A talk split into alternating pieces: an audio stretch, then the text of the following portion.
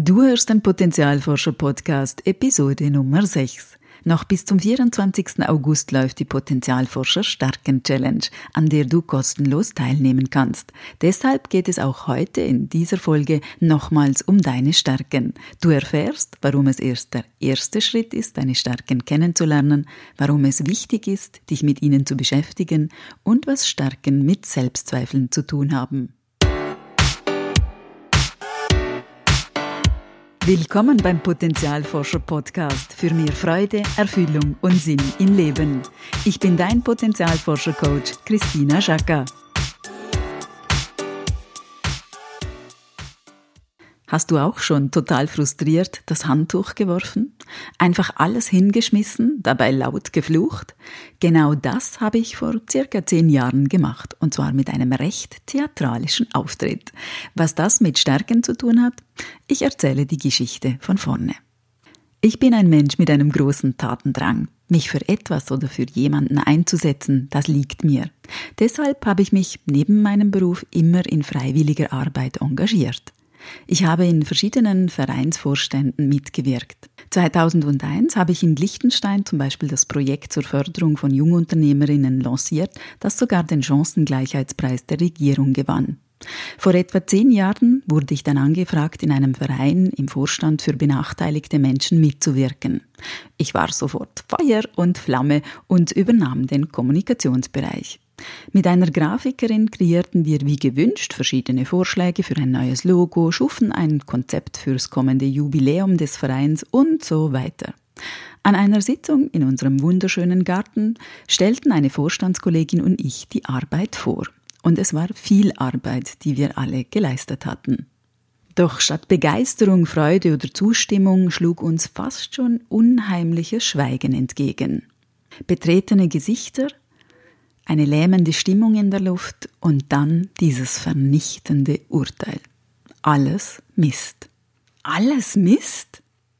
Ich mache es kurz. Schnappatmung, die folgende Diskussion war nicht produktiv und endete damit, dass ich alles, und ich war nicht die Einzige, hinschmiss. Eine der besten Entscheidungen überhaupt, aber ich gebe zu, an der Art der Ausführung hätte ich bestimmt noch arbeiten können. Viel später und als die Enttäuschung verflogen war, wurde mir etwas Wichtiges klar. Meine Stärke, also Tatkraft, war nicht wirklich gefragt. Auch wenn es für den Vorstand bestimmt verlockend war, dass ich und meine Kollegin vieles umsetzten und sie so entlasteten, am Ende waren meine oder unsere Stärken nicht gefragt. Es kann sein, dass sich die anderen überrannt fühlten, was Angst auslösen kann. Es kann auch sein, dass ich zu schnell war. Es kann auch andere Gründe haben. Das ist auch nicht so wichtig. Wichtig war für mich zu erkennen, es war nicht der richtige Ort oder das richtige Umfeld für meine Stärke. Und wichtig war auch die Erkenntnis, dass eine Stärke andere überfordern kann und es mich vor allem frustriert, wenn ich sie nicht einsetzen darf oder blockiert werde. Was bedeutet das? Der erste Schritt ist, seine eigenen Stärken kennenzulernen. Sie sind es, die uns motivieren, die uns aufblühen lassen, die unsere Stimme freudig erzählen lassen und zum Strahlen bringen. Unsere Stärken zu kennen reicht aber nicht aus. Wir müssen sie auch am richtigen Ort einsetzen. Dort also, wo sie zur Situation, zu den Themen und zu den anderen Menschen passen. Dort, wo andere diese Stärke eben schätzen und mit ihnen umgehen bzw. sie fruchtbar nutzen können. Es bringt nichts, die Straße zu wässern, wenn du eigentlich das Blumenbeet am Rand zum Blühen bringen willst. Ich glaube, dass viele Selbstzweifel dadurch entstehen, dass wir unsere Stärken zu wenig klar haben und am falschen Ort einsetzen oder von den falschen Menschen erwarten, sie zu erkennen, zu schätzen und zu mögen. Wie anders fühlt es sich doch an, wenn du dich fragst, bin ich mit meiner Fähigkeit oder mit meiner Stärke hier am richtigen Ort? Passt das so für mich? Anstelle, dass du sagst, ich glaube, ich kann das einfach nicht, ich bin nicht richtig oder zu wenig gut.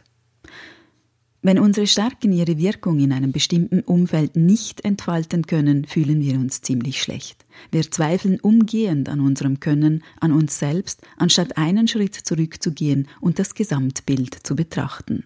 Mir gelingt dieser Schritt zurück immer am besten mit einem guten Gespräch mit einer Freundin, einem Sparring-Partner oder Coach. Das hilft mir, aus der eingeengten Perspektive zu kommen und die Dinge ganzheitlicher zu betrachten. Ich glaube auch, wir müssen uns immer wieder bewusst machen, dass Stärken etwas sehr Individuelles sind.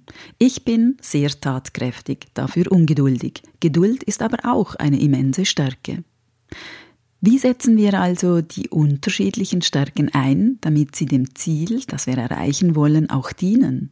Um unsere Stärken zum Beispiel in einem Team optimal einzubringen, braucht es von allen erst einmal die Wertschätzung für diese unterschiedlichen Stärken, die da sind. Das hört sich viel, viel, viel, viel leichter an, als es ist.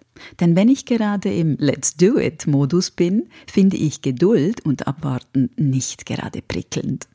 Wir gehen meist davon aus, dass alle anderen auch gut finden, wofür wir uns begeistern. Da kann es schon mal passieren, dass eine unserer Starken mit uns davon galoppiert oder wir mit ihr. Das heißt, manchmal müssen wir auch auf die Dosis achten. Das gelingt am besten, wenn der Stärkenmix, den wir einsetzen können, gut balanciert ist. Und für diese Balance müssen wir unsere Stärken natürlich kennen und wissen, wie genau sie sich entfalten. Und auch, welche Wirkung sie haben auf mich, auf andere und auf die Situation. Spannend finde ich, dass eine Stärke auch in ein Muster kippen kann. Wenn aus Tatkraft zum Beispiel ein perfektionistischer Leistungsdrang wird, dann sind wir nicht mehr in der Stärke, sondern leben ein Muster, das wir gelernt haben und früher mal hilfreich war für uns. Energetisch und emotional ist das ein großer Unterschied, ob wir in einer Stärke sind oder in einem erlernten Muster. In der Stärke fühlen wir uns kraftvoll, freudig, leicht und positiv aufgeladen. In der Stärke zu sein und daraus zu handeln, das gibt uns Energie. Wenn wir im Muster sind, fühlt sich das anstrengend, kräftezehrend und mühsam an. Es nimmt uns Energie und wir werden müde, oft begleitet von Kopfschmerzen, Verspannungen und Stimmungsschwankungen. Was kannst du also tun?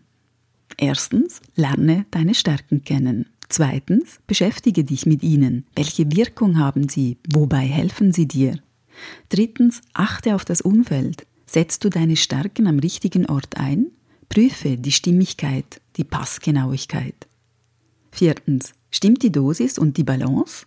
Oder konzentrierst du dich zu sehr auf eine einzige Stärke? Ist es noch eine Stärke oder bereits ein Muster? Fünftens, wie gehst du mit Stärken von anderen um? Was lösen sie in dir aus? Deine Stärken sind ein wichtiger Bestandteil von deinem Potenzial. Nutz die Kraft, die in ihnen liegt. Bist du neugierig geworden und möchtest noch mehr Übungen, um deine persönlichen Stärken zu finden? In der kostenlosen Potenzialforscher Stärken Challenge bekommst du während fünf Tagen täglich eine E-Mail mit einer hilfreichen Übung zugeschickt. Die Challenge läuft noch bis zum 24. August 2018. Weitere Informationen findest du auf www.potenzialforscher.ch slash stärken-challenge. Den Link findest du auch in den Show Notes. Ich freue mich sehr, wenn du mit dabei bist. Deine Christina. Und denk daran, wenn wir unser Potenzial in die Welt tragen, dann ist es Magie. Etwas in uns leuchtet besonders hell.